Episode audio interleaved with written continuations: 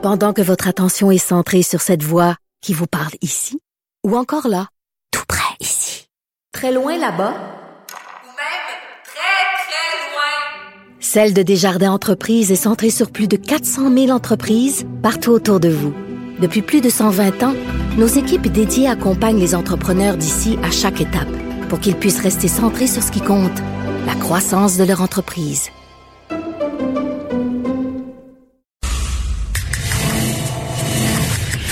Ça risque d'être la plus grande bataille de notre vie. COVID-19. Vincent, j'ai un autre, euh, j'ai un autre thème pour toi. Vincent quoi? Dessureau, j'aurais un thème parfait pour toi. C'est quoi? Achille, Mr. Postman. T'as connais-tu? Mr. Postman? Oh, Mr. Postman, look and see, is there a letter, a letter for me? Parce que toi, J'ai l'impression d'être dans les têtes en flou. Tu me ramènes des vieilles Oui, tunes oui, des années des vieilles 70 que je connais pas.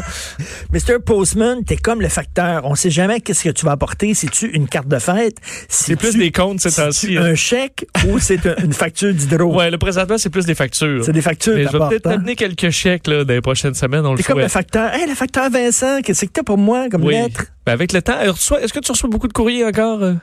Euh? T'es rendu pas mal en ligne? Quelques-uns. hein. Ouais, c'est plus tranquille. C'est un peu plus tranquille. Oui. Des courriers. Oui, c'est. Alors- Ah, c'est ça?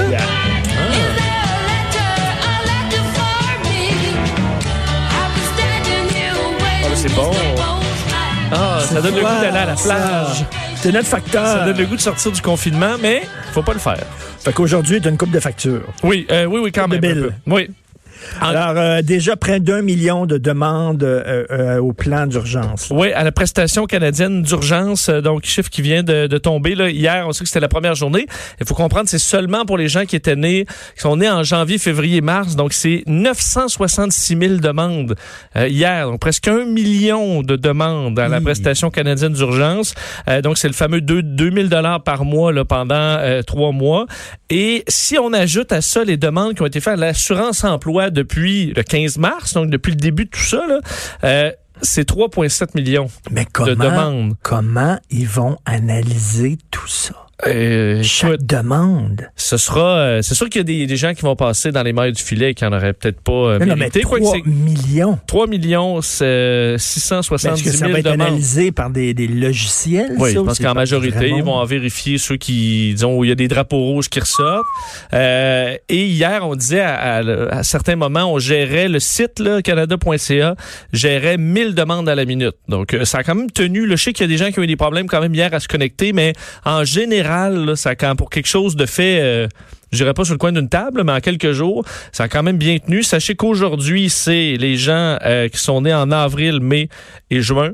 Alors, euh, le système sera est ouvert depuis 6 heures ce matin pour euh, pour vous et vos inscriptions. Puis il n'a pas planté. Il a, ben, il a planté. Il a, non, il a pas planté. Il a- il est- des fois, il était dur d'accès, difficile d'accès. Ça, ça t'invitait à rester dans 10-15 minutes. Puis en général, les gens, euh, après 10-15 minutes, ça fonctionnait. Et au téléphone, euh, c'était à peu près 30 minutes d'attente. Alors, c'est pas si mal. Il y en a qui attendent plus que ça. Pour, un- pour des problèmes euh, de, de, de, de- en tout genre. Euh, moins grave. Ben oui, Alors, euh, écoute. Sachez-le, c'est en ligne encore euh, ce matin. OK, attends une minute, là. Nouvelle intervention policière à Boisbriand. Oui, euh, écoute, euh, c'est c'est un peu particulier là, ce qui se passe de, de, de ce côté-là à Boisbriand. Euh, malgré là, les mesures de confinement, malgré une présence policière, on sait pour cette communauté, euh, la communauté juive Toche là, à Boisbriand, euh, on sait qu'à l'intérieur là, de cette communauté-là, il y a eu de nombreux cas, là, des dizaines de Alors, on a carrément sécurisé la, la zone.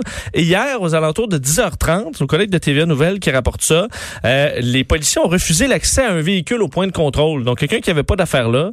Euh, mais ça a mené à du mécontentement à l'intérieur de la communauté et près de 200 personnes se seraient finalement déplacées dans la rue pour faire entendre leur colère aux policiers. Alors, on a eu besoin euh, des policiers là, de, de Thérèse de Blainville qui ont été appelés en renfort. On a dû négocier avec les leaders de la communauté pour régler la situation. Mais là, il y avait un attroupement, là, les 200 qui ressortent pour euh, se plaindre des policiers qui ont refusé une voiture. Euh, le calme est revenu vers 1h du matin. Alors, tu es quand même là, de 22h30 à 1h dans une communauté qui est déjà fortement atteinte de la COVID-19. Puis on se retrouve à une manifestation euh, antipolicière. Pas d'altercation physique. Par contre, euh, on peut voir quelques images là, des discussions, disons, animées. On n'a pas donné d'amende non plus, mais ça montre que c'est quand même compliqué. Surtout qu'on arrive à la Pâque C'est juive. très simple, c'est très simple. Tu mets une, clôture- une grosse, grosse clôture, Oui. Tout autour, une super grosse clôture. Il n'y a plus aucun char de police qui rentre, il n'y a plus d'ambulance qui rentre, il n'y a plus rien qui rentre. Ils sont ensemble eux autres même, puis ils se débrouilleront. Ouais, c'est sûr Voilà. que Ils ont l'air à s'en sacrer du reste du Québec, eux autres, là. Fait qu'ils vivront en autarcie. Rien qu'à eux autres. Une grosse, grosse clôture autour. Bonjour, bonsoir, bonne chance. Ça, c'est mon- C'est sûr que, que quand ils sont malades, euh, vont être traités dans les hôpitaux et là. ils auront à sortir. euh, Oui, puis là, soudainement, ils vont être Québécois. Là. Soudainement, ils vont se rappeler qu'ils sont Québécois, ils vont sortir de leur carte d'assurance maladie. Québec, Québec, Québec. Et on est en négociation, enfin, pour parler, pour s'assurer qu'à la Pâques, euh, ben, il n'y a pas de problème ni de rassemblement, mais ça semble difficile.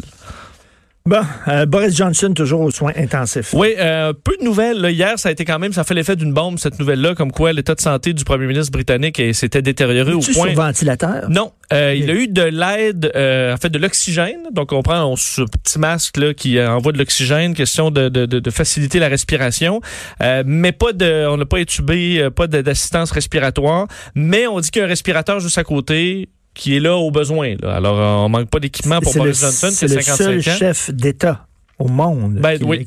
l'a. Effectivement. Et euh, malheureusement, ça fait une, de, 11 jours maintenant qu'il est atteint de la COVID-19. 10 jours où ça s'est plutôt bien passé, était fonctionnel, était à la maison. Ensuite, on l'a entré à l'hôpital. On, on était très rassurant en disant, ben non, euh, c'est par mesure de précaution. C'est juste qu'il y a une fièvre. Là, on dirait qu'il vient pas à, à bout de partir.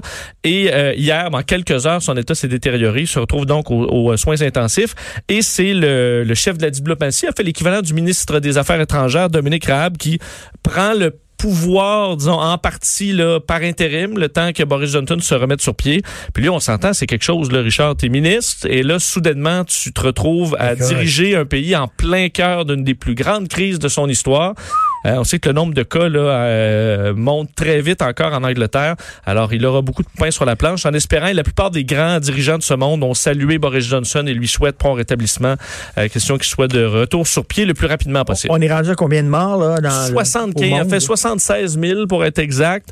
Euh, évidemment, la hausse quotidienne est un peu moins élevée, euh, ce qui montre euh, des, des signes encourageants, mais en même temps, Richard, il y a des signes qui sont qu'on croyait encourageants et qui le sont moins, là, parce que euh, en Espagne, ça faisait quatre jours qu'on était en baisse de décès, et là, ça vient de remonter. 743 décès euh, en Espagne en 24 heures, alors ça a repris une tendance euh, à la hausse, euh, alors que le Japon, euh, qui était un pays où euh, si les choses allaient bien, on déclare l'état d'urgence hier. Ah oui. Euh, donc, le Japon qui a dû déclarer l'état d'urgence en raison d'une hausse de cas là, de plus par plusieurs centaines dans les dernières heures et les derniers jours. Donc, 50 millions de personnes sont concernées par l'état d'urgence parce que euh, il faut comprendre, il n'y a pas de confinement obligatoire au Japon parce que de toute façon, l'état d'urgence ne donne pas ce pouvoir-là aux Japonais, euh, enfin au gouvernement japonais là, de forcer tout le monde à être à la maison.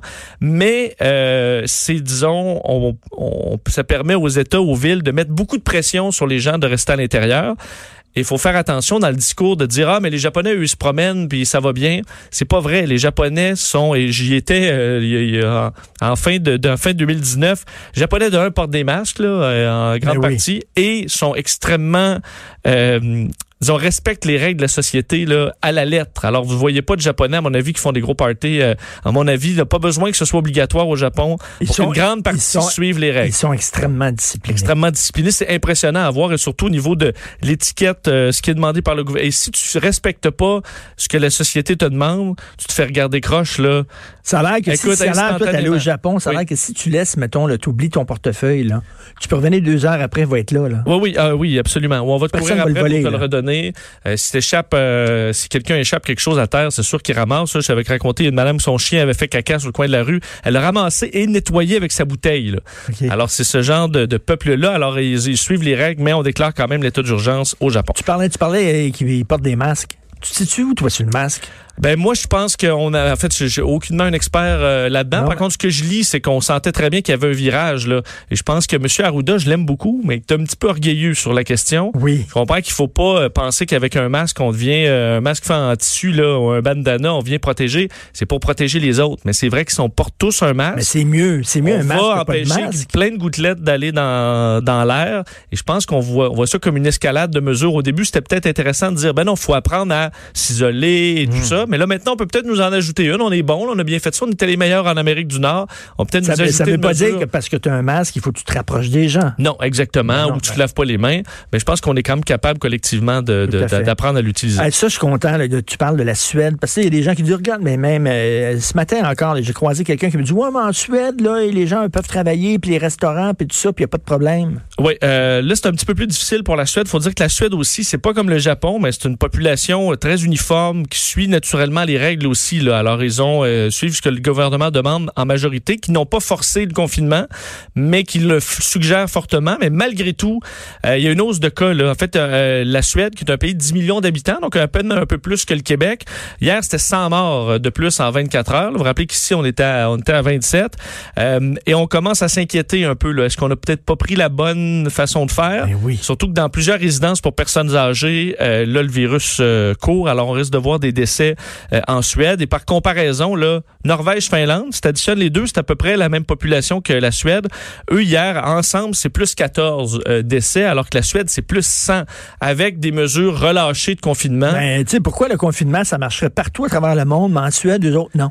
Ben, voyons donc. Euh, Alors, et c'est toujours ça, là, on dit oui, l'immunité, euh, disons, euh, de, de- de la population, c'est ce qui va nous sortir au, à long terme de la- de- de- de- de- du problème.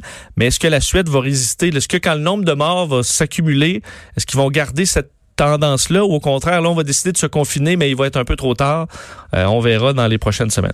Une armée de couturières qui se mobilise au Québec. Oui, très rapidement, pour ceux, euh, je vous invite à aller lire votre euh, Journal de Montréal, Journal de Québec ce matin, parce que c'est quand même un dossier très intéressant. C'est 4500 couturières professionnelles à travers le Québec. Euh, initiative de la coopérative couturière POP là, qui lançait un appel le 20 mars à euh, coudre des masques de procédure. Euh, il y a 150 000 masques qui sont en voie d'être terminés. Euh, et là, un peu partout à travers le Québec, on reçoit du tissu parce qu'on s'est associé avec des compagnies, le matériel Ubitex qui fournit un tissu de qualité. On fait des masques qui seront donnés au système de santé. En masque de procédure, on comprend, c'est pas des N95. là. C'est pour dans le but donc de protéger les autres encore là, des gouttelettes des, des employés de- de- du milieu de la santé.